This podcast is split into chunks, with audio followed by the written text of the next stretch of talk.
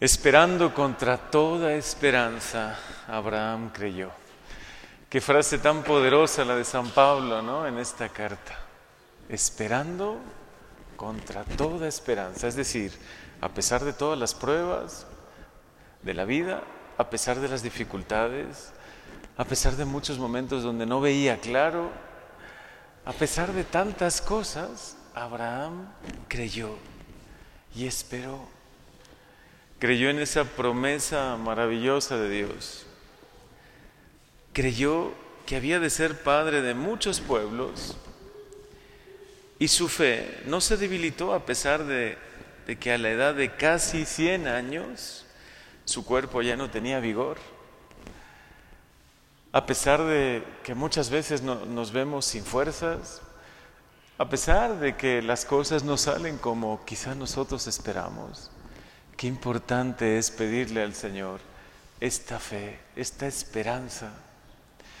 Hoy el mundo necesita mucho, muchísimo la esperanza, la esperanza firme en la promesa del cielo, la esperanza en la bendición de Dios, en su protección, en su cuidado, en su providencia.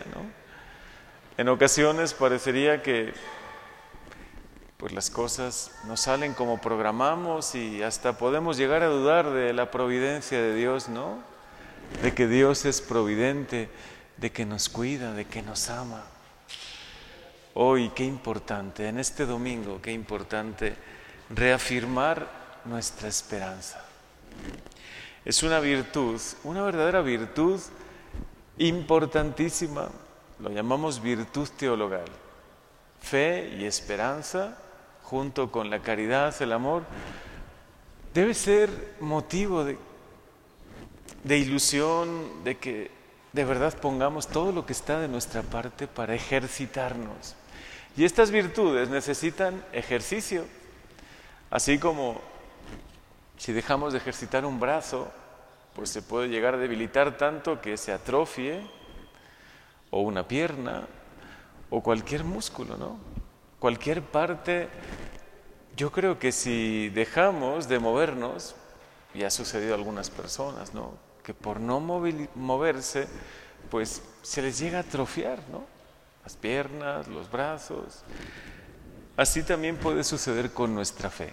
Si no la ejercitamos, se puede llegar a ir apagando, apagando, y prácticamente la fe ya no cuenta en nuestra vida.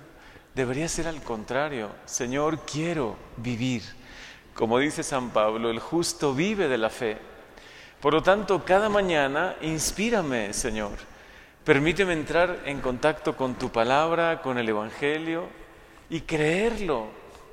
Creer que vas conmigo cuando voy de camino, cuando emprendo un proyecto, cuando atravieso un momento difícil, tú estás conmigo. Esperar contra toda esperanza.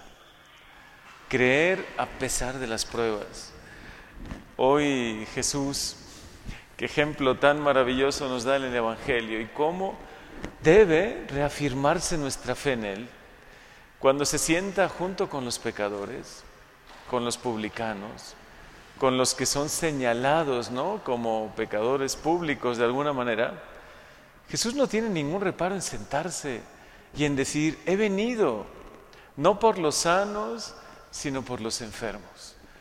Por lo tanto, si tu fe a veces te siente un poquito enferma, si a veces sientes que, que decae, que decae tu espíritu, que tu alma todavía no puede superar algunas situaciones, si te sientes frágil, es por ti que ha venido Jesús. El Señor no ha venido por los que se sienten totalmente sanos, por los que no necesitan ayuda.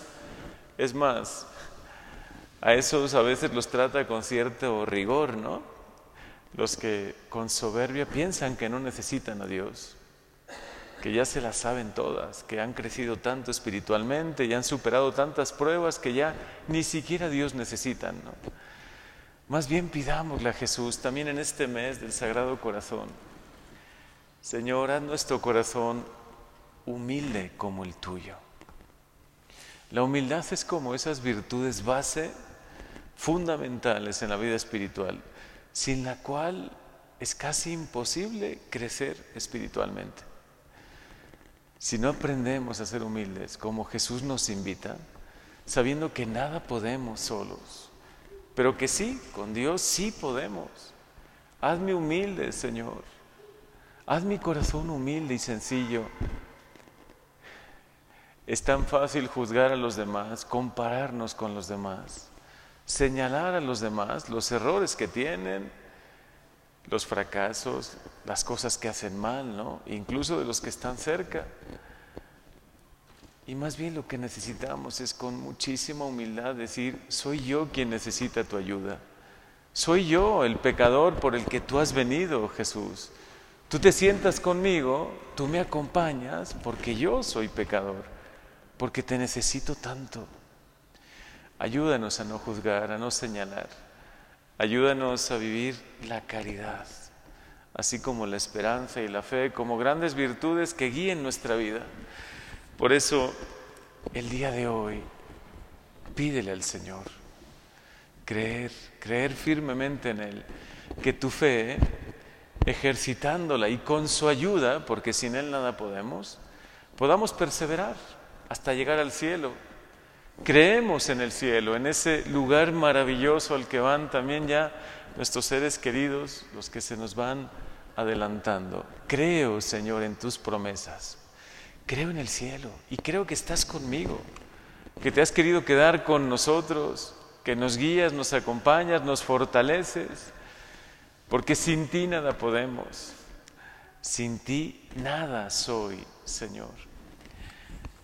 Que crezca en mí la humildad, que crezca en mí, Señor, el amor a ti, para que me dé cuenta de que sin ti nada puedo, pero contigo todo. Haz crecer mi fe, Señor. Y que como dice hoy esta escritura tan bella, esperando contra toda esperanza, así como Abraham creyó, que también yo crea, crea en ti, Señor.